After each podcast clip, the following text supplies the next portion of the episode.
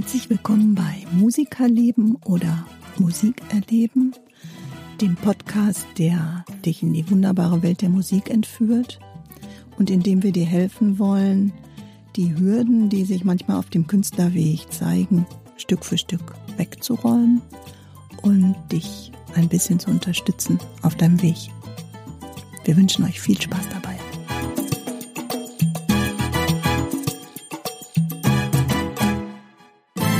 Hallo und herzlich willkommen zur 16. Folge. Das liebe Geld oder von Applaus alleine kann man keine Miete zahlen. Hallo, liebe Heike.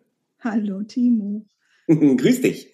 Na, da hast du uns ja ein tolles Thema eingebrockt. Super, ne? ich weiß nicht.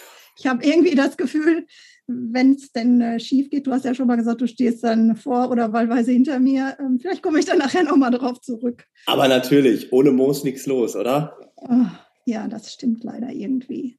Aber es ist total, es ist total ulkig, wenn ich Leuten erzähle, ich bin Musiker und habe eine Musikschule, dann ist immer so die erste Frage, äh, kannst du davon überhaupt leben? Mhm. Kommst du überhaupt zu, kommst du denn zurecht? Oh, du armer Kerl, die Corona-Zeit, die war ja jetzt ganz hart und so. Äh, das ist, geht immer direkt, äh, sobald du sagst, du bist Musiker, sagen alle, ei, ei, ei, der arme Kerl, kommst du zurecht? Mhm. Ja, kann ich mir vorstellen. Ist ja auch ein ganz schönes, ähm, wie soll ich sagen, äh, kontrovers diskutiertes Thema, um das jetzt mal so zu sagen. Ne?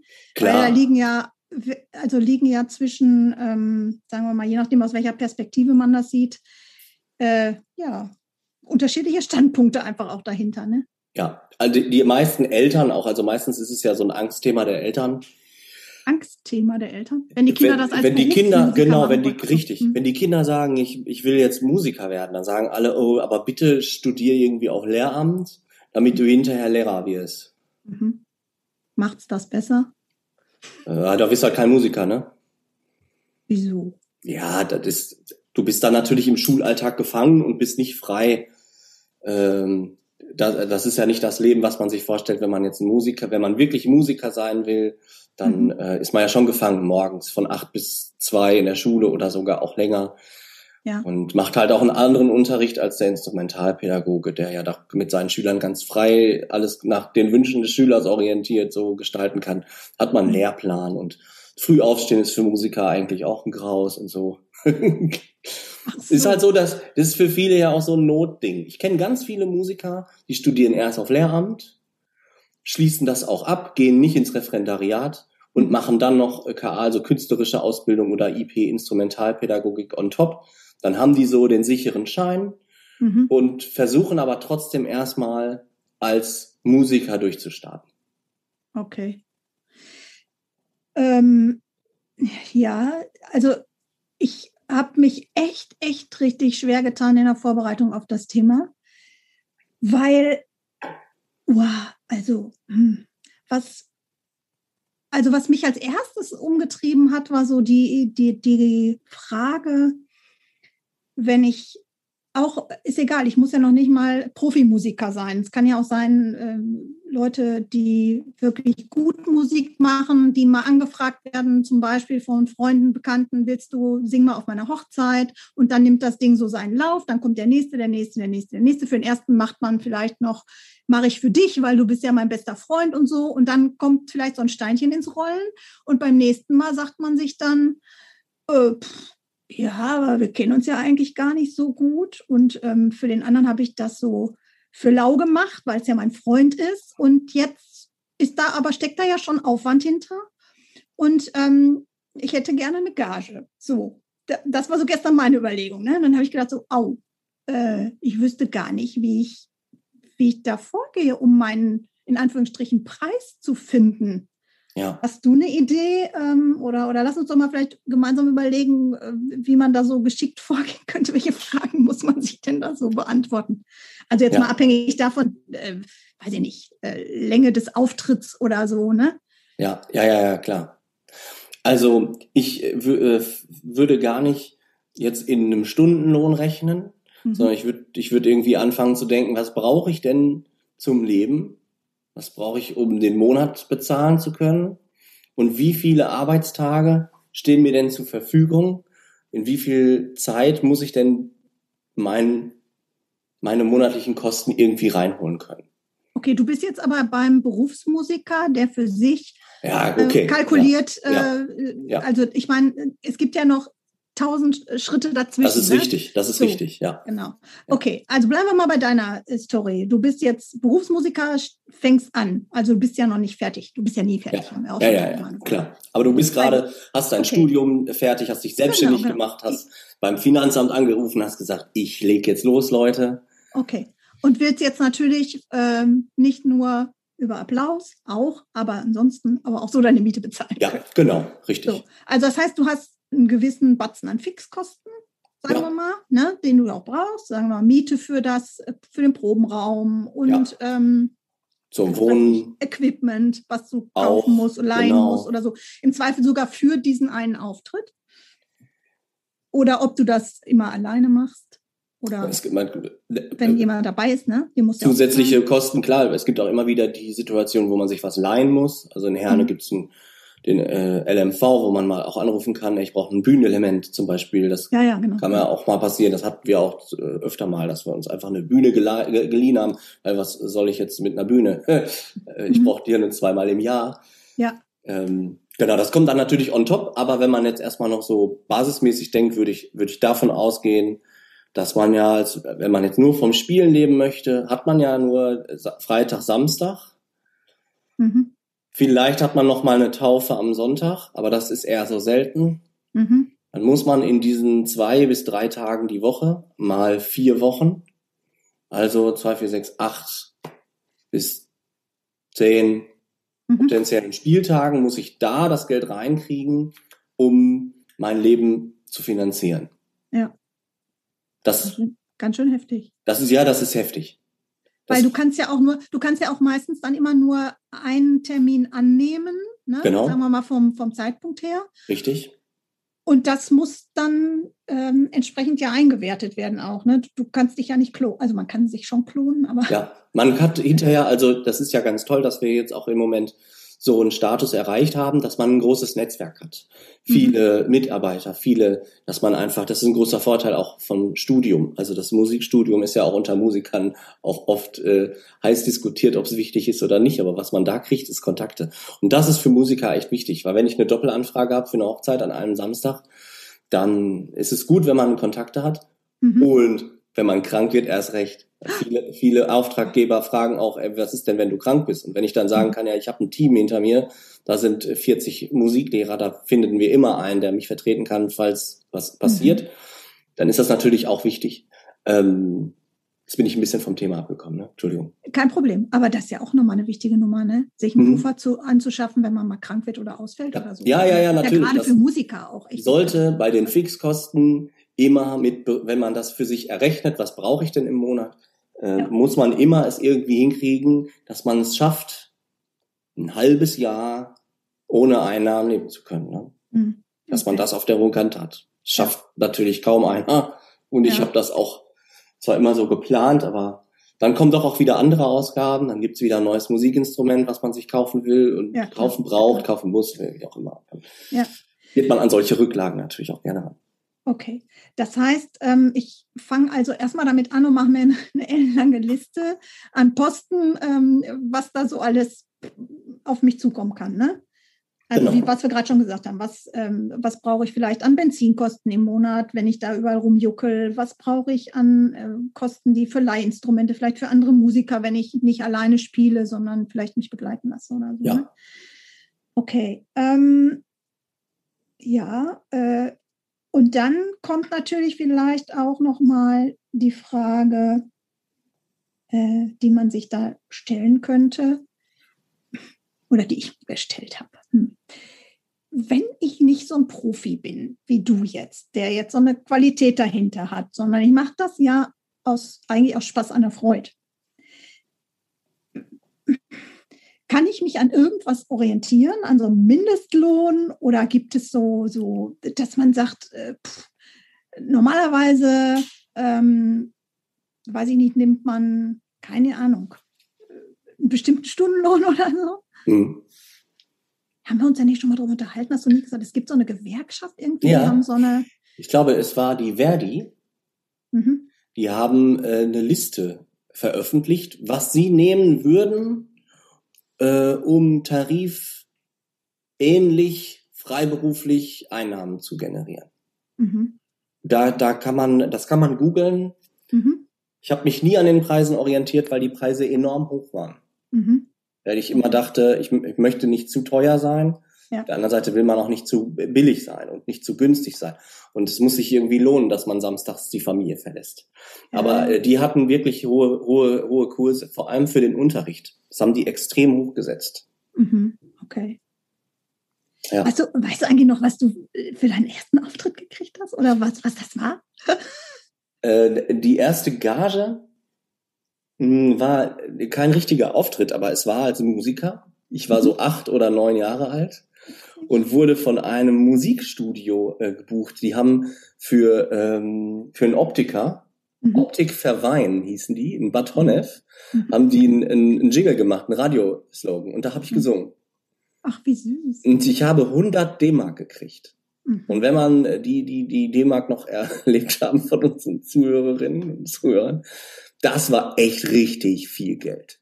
100 100 Mark für so ein, ich habe das viel geübt. Also du mhm. kannst dann, musst das ja zu Hause erst üben. Da habe ich mit meinem Papa geübt und dann sind wir in das Studio gefahren. Das war super aufregend, ab in die Gesangskabine mhm. und dann ähm, musste ich das mehrere Male singen, war super aufwendig natürlich. Aber ich habe 100 D-Mark gekriegt. Das war unglaublich viel Geld. Wie hast du die reinvestiert? Weiß ich nicht mehr. ich fand es einfach nur geil, dass ich 100 Mark gekriegt habe und habe gedacht, unglaublich, das war echt geil. Und jetzt äh, kommt mir gerade kommt mir eine geile Geschichte äh, tatsächlich. Äh, da hat mich ein Vater von von einem Schüler gebucht für die Konfirmation seines Sohnes. Dann mhm. war ich nicht in der Kirche, aber danach bei der Party. Also mhm. dann lädt man ja alle ein zum Essen und ja. so. Und da war ich dann und hab da ein paar Lieder gesungen.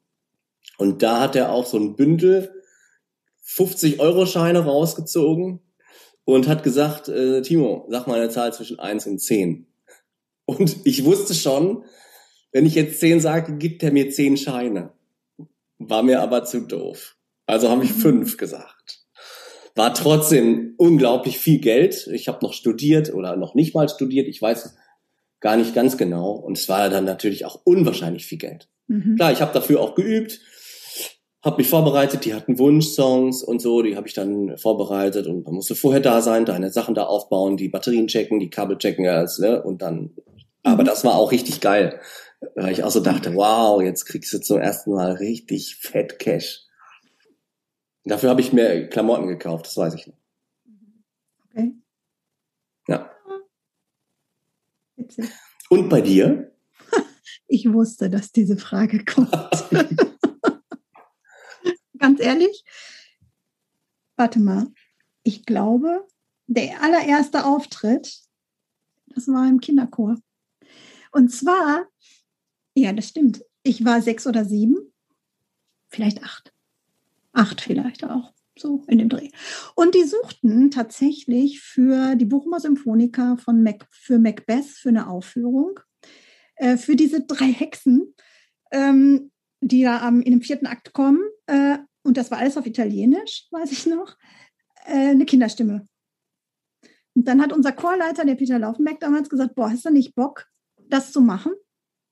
Und ich so, ja, wer geht denn da noch mit? Ja, keiner. Schock. Geil. so, und dann war das ähnlich wie bei dir. Dann bin ich in den Sommerferien, glaube ich, ein paar Mal dann äh, zu Proben, hat der Peter Laufenberg das mit mir zusammen einstudiert das, das kleine Fitzelchen mehr oder weniger. Und dann ist mein Papa mit mir zusammen, weil ich war ja Kind, ne, der ist mit mir zusammen zu den Proben zum Bochumer Symphonikern gefahren. Und dann haben wir das da zusammen gesungen, das Stück. Und dann bin ich wieder eingepackt worden ins Auto, wieder nach Hause, weil es war auch abends immer spät. Das war ja auch aufregend, hoch fünf.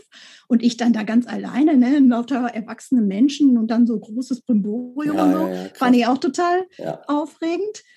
Und dann kam es aber auch wirklich ähm, für mich ehrlich gesagt ganz schön dicke, weil die Aufführung war im Audi Max. Mhm. Kannte ich bis dahin auch nicht als Kind, ne? so irgendwie, war ja. da oder so, aber fand ich mega aufregend. Ja, und dann ähm, gab es da irgendwie zwei Aufführungen im Audimax und dann wurde ich da auch wieder, musste mein Papa wieder mit, ne, hingekarrt und was Ja, weiß ich. klar. Und tatsächlich habe ich gerade überlegt, ich glaube, ich habe damals, ich habe damals, glaube ich, 200 Mark gekriegt. Krass. Und dann, ich weiß aber auch nicht mehr, was ich damit gemacht habe, keine Ahnung. Wahrscheinlich auch irgendwie Bücher gekauft oder eine CD oder so, keine Ahnung. Ja, ja, ja. Ähm, aber das weiß ich auch noch. Und das habe ich aber auch, glaube ich, nicht, das hat keiner von uns ausgehandelt oder so. Das haben die irgendwie so gesagt, dass, Ja. dass diese Gage dann da Ja, ja, ich habe auch, ich hab auch nicht gehandelt mit denen beim Radio Nee, nee. damals im Studio. Nee. Die haben mir das einfach gegeben. Und da habe ich echt gedacht, wow. Das war irgendwie so, ein- das war irgendwie jetzt nicht, dass ich da irgendwie gedacht hätte, boah, Masse an Geld, aber das war irgendwie so mein erster, ja, so das erste Mal, was für diese Leistung, Ja. die man ja da bringt, auch bekommen. Ne? Ja, ja, ja, ja, klar. Und äh, was ich da auch irgendwie gelernt habe, ist, dass da ja unheimlich viel auf den Punkt passen und stimmen muss, wenn man so einen Auftritt hat. Und das Ja. ist ja überhaupt nicht, ähm, das ist ja eine, eine Leistung, die, ja, die man ja von sich selber erwartet natürlich, aber die das Publikum ja auch erwartet. Ja, ja, klar. Alle. Also Auch- alle auch- erwarten von dem Musiker, der ja auch eigentlich nur ein Mensch ist, also so habe ich zumindest die meisten kennengelernt, ähm, ich kenne aber auch nicht so viele super Überflieger oder Profis oder so. Ähm, ja, aber das ist echt so viel an Vorbereitung, was man manchmal als Konsument oder als ich buche mal jemanden und der Ja. hat dann auf den Punkt Ja. abzuliefern. ja, ja, genau. Das muss man ja auch irgendwie einwerten in diesen Unbedingt. diese Rechnung, ne? Unbedingt. Ich habe äh, nochmal gegoogelt, äh, extra vor und vor, bevor wir uns getroffen haben, ab wann ist man eigentlich ein Profi? Mhm. Ich hatte es im Kopf und ich hatte es auch richtig im Kopf, aber ich musste es trotzdem nochmal googeln, um es zu bestätigen. Ähm, und da habe ich, wenn man das googelt, steht direkt bei Google, die 10.000 Stunden Regel besagt, dass man circa 10.000 Stunden üben muss, um der Perfektion nahe zu kommen und ein Meister seines Fachs zu werden. So, 10.000 Stunden.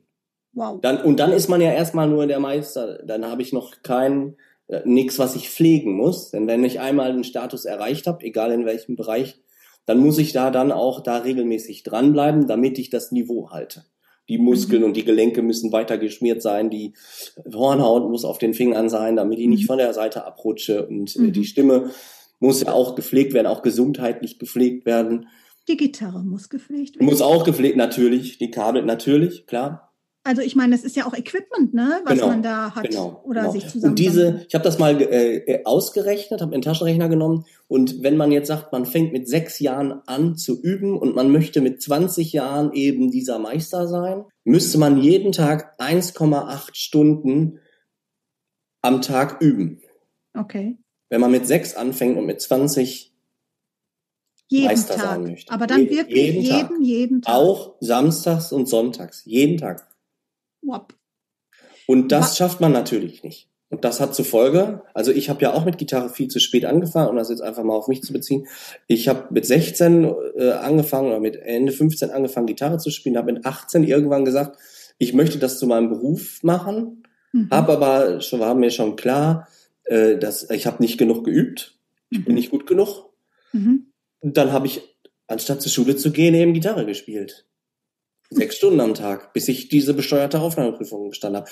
Und das ist natürlich auch eine Zeit. Klar, ist die Frage, darf man sowas in Rechnung stellen? Kann man das in Rechnung stellen? Aber man muss es wenigstens irgendwie berücksichtigen. Naja, also ich, ich finde schon.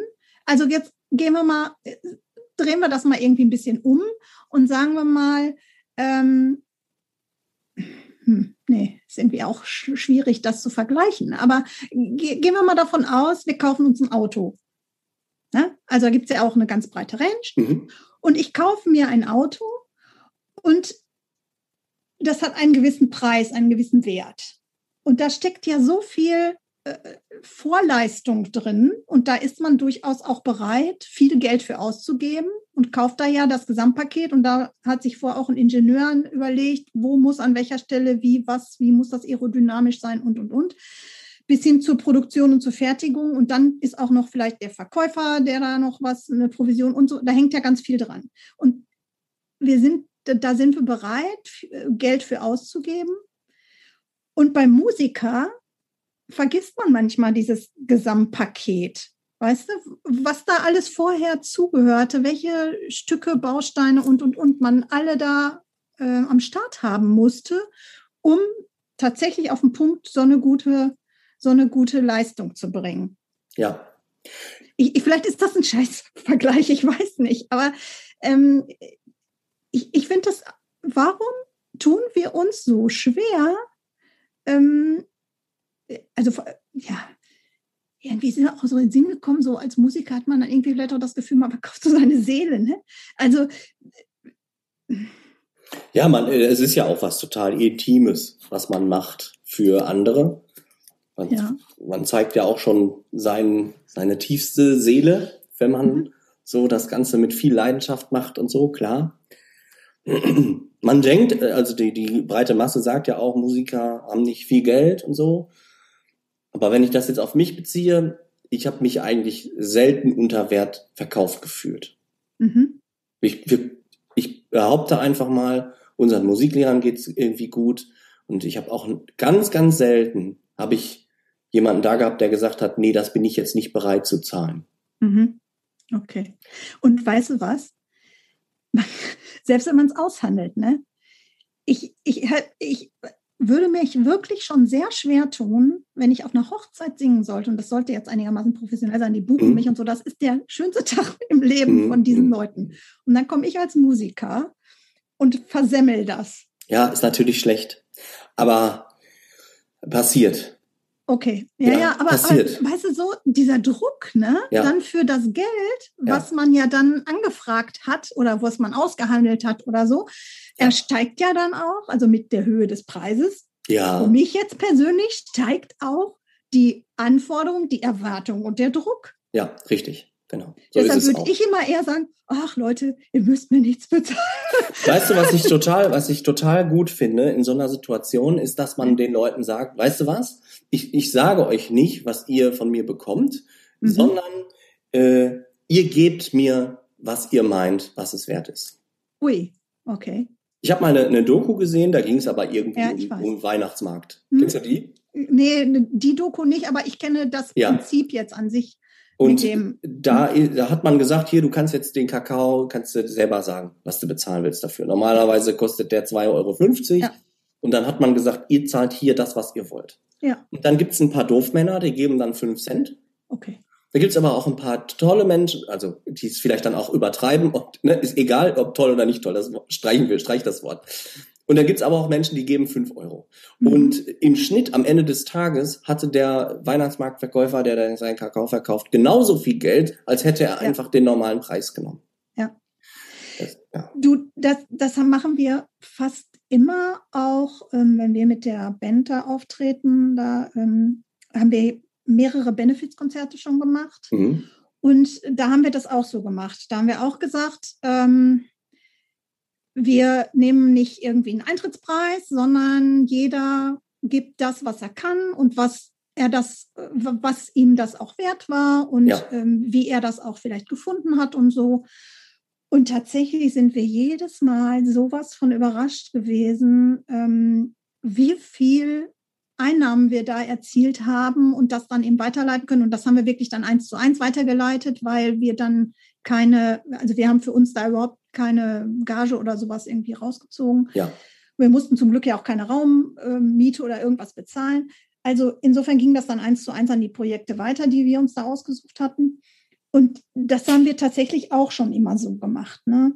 Aber ich, ich finde es auch wichtig, sich wirklich mal Gedanken zu machen, ähm, was brauche ich denn als Künstler, ähm, um tatsächlich eben am Ende des Tages meine Miete bezahlen zu können? Ja, ja, Und ich finde, das ist auch ein legitimes klar. Thema, weil ja. man, man kann ja nicht immer nur sagen, ja, das ist ja ein Künstler, ich, der wird ja schon, der macht das immer so für lau oder, oder ich meine, das ist ja auch eine Wertschätzung. Richtig, wenn man, ja, ja, natürlich. Wenn man dem Künstler dann sagt, hier, ähm, das war total toll, und wir wissen auch, wie viel Arbeit und wie viel Mühe und wie viel Schweiß und wie viel Blut und wie viel Tränen im Zweifel, Verzweiflung dahinter steckt. Ja. Und ähm, danke äh, für, für diese, ja, für dieses Geschenk im Prinzip ja auch, ne? Ja, ja, ja, ja, genau. Also ich glaube auch, die, die meisten, viele wissen das zu schätzen. Mhm. Und trotzdem ja. ver verkaufen sich vielleicht viele Künstler auch unter Wert. Mhm. Weil, Oder trauen sich auch nicht. Trauen ne? sich nicht, genau. Haben vielleicht auch eine schlechte Rechnung. Also, dass sie sagen, okay, ich, ich mache das jetzt für 100 Euro den ganzen Tag. Mhm. Ähm, da, dann ist natürlich schlecht. Und damit macht man dann auch den Markt natürlich kaputt. Aber ich, die, die Mehrheit würde ich behaupten, ähm,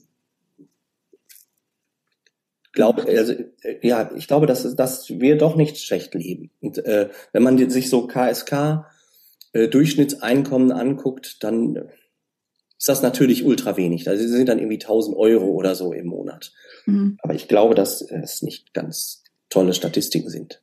Also ich, natürlich kann man immer auch noch andere Dinge mit äh, in die Waagschale werfen, glaube ich. Also sei es, ähm, ja, manchmal ist es eben auch ein Auftritt, der vielleicht nicht so viel Kohle gebracht hat, der aber trotzdem mega viel Spaß gemacht hat. Und das ist eben auch unbezahlbar, ja. Also diese Freude ähm, ähm, manchmal auch bei, bei so kleineren Auftritten oder so zu erleben oder was da, wenn da was wiederkommt oder so, ne? Oder auch wir bei dem Benefits-Konzert, ich meine, könnte man ja auch sagen, ja, ist euch doch letztendlich egal, ob ihr da gut seid oder nicht, aber es macht ja trotzdem viel Spaß und da kommt ja trotzdem richtig was, was zurück und, und das macht es einfach auch ganz wunderbar. Ne? Na klar. Und ich, finde, und ich finde, je mehr Ideen man vorher hatte, was man in so eine Kalkulation oder was man da irgendwie einbringen kann in so eine Kalkulation, wenn man angefragt wird, desto eher kann man äh, ja irgendwie auch in so eine Verhandlung einsteigen oder, oder kann man hat dann schon mal irgendwie eine Vorstellung davon, als wenn man angefragt wird und dann sagt, oh, keine Ahnung, äh, weiß mhm, nicht. Ne? Mhm, ja. Also ich kann nur allen raten, so habe ich das auch gemacht. Ich habe mir eine Excel-Tabelle gemacht und habe ganz akribisch aufgeschrieben, was in meiner Ausgaben. Mhm. Und dann hat man am Ende einen Strich drunter. Mhm, und dann ist man überrascht. Und dann ist man, ja, dann ist man überrascht und denkt, okay, dann, das muss ich jetzt damit reinholen. Mhm. Und dann kommt man alleine auf, schon auf so eine Rechnung. Ja, klar, ja, klar. Okay, ähm, ich glaube, so einfach, ähm, einfaches Thema ist das irgendwie nicht. Ne? Ich meine, da spielen ja auch noch ganz viele andere Dinge rein. Ne? Vielleicht könnten wir nächstes Mal auch noch mal irgendwie drüber nachdenken, ob wir mal so eine Folge machen zu ähm, zum Thema, wie baue ich denn eigentlich so meine eigene Marke auf? Das steht ja in ganz engen Zusammenhang, ne? Das, ähm, ja, klar, ja, klar. Das eine bedingt das andere, ne? Richtig. Und wenn man das jetzt auf die Big Player irgendwie ausweitet, äh, die haben sich eine Marke aufgebaut, mhm. muss, die Qualität muss immer stimmen, keine Frage. Aber wenn man dann noch eine fette Marke dran hängt, dann kann man ja direkt nochmal 10, 20, 30 Prozent Aufschlag nehmen, nur weil es eine tolle Marke ist. Mhm. Und weil alle sagen, boah, das ist ein geiles Produkt, das will ich kaufen. Und das ist in der heutigen Zeit, das ist, das ist auf jeden Fall eine Folge wert, in der heutigen Zeit, dank Social Media, ist man ja auch schon im Zugzwang. Mhm. Auf jeden Fall. Sich eine Marke aufzubauen und nah mit den Fans und nah mhm. mit dem Kunden zu agieren. Mhm. Äh, das ist halt auch ein Job mittlerweile. Ne? Die großen Firmen stellen extra Leute ein, die sich nur darum kümmern, im Social Media Bereich eine Marke aufzubauen. Super Thema. Voll Bock drauf. Machen wir nächstes Mal. Auf jeden Fall. Okay. Ja, Leute, die Zeit ist echt schon wieder um. Ich hoffe, ähm, ihr konntet ein bisschen was mitnehmen äh, aus, unserem, aus unserer Folge jetzt hier. Wenn ihr noch Fragen habt oder wenn ihr Anregungen habt, auch äh, in Bezug auf, wie baue ich meine eigene Marke auf oder so, oder was, was fehlt euch dann noch, dann lasst es uns wissen. Ihr wisst ja, jetzt kommt der Timo mit der Adresse. Schreibt uns gerne eure Feedbacks über unsere Homepage www.timosmusikschule.com slash podcast. Genau. Ja, ähm, oh, da haben wir ja schon wieder eine spannende Aufgabe fürs nächste Mal. Ja. Da schauen wir mal. Okay, dann würde ich sagen, wir verabschieden uns für diese Folge von euch. Und sagen, wir hören uns in 14 Tagen wieder. Wie immer, bis die Tage, keine Frage. Und ciao mit V, die Heike und der Timo. Tschüss. Tschüss. Wir hoffen, die aktuelle Folge von Musikerleben bzw. Musikerleben hat euch gefallen. Hinterlasst unbedingt eure Kommentare, Anregungen und Feedback über unsere Homepage timusmusikschule.com slash podcast. Vielen Dank fürs Zuhören und bis bald.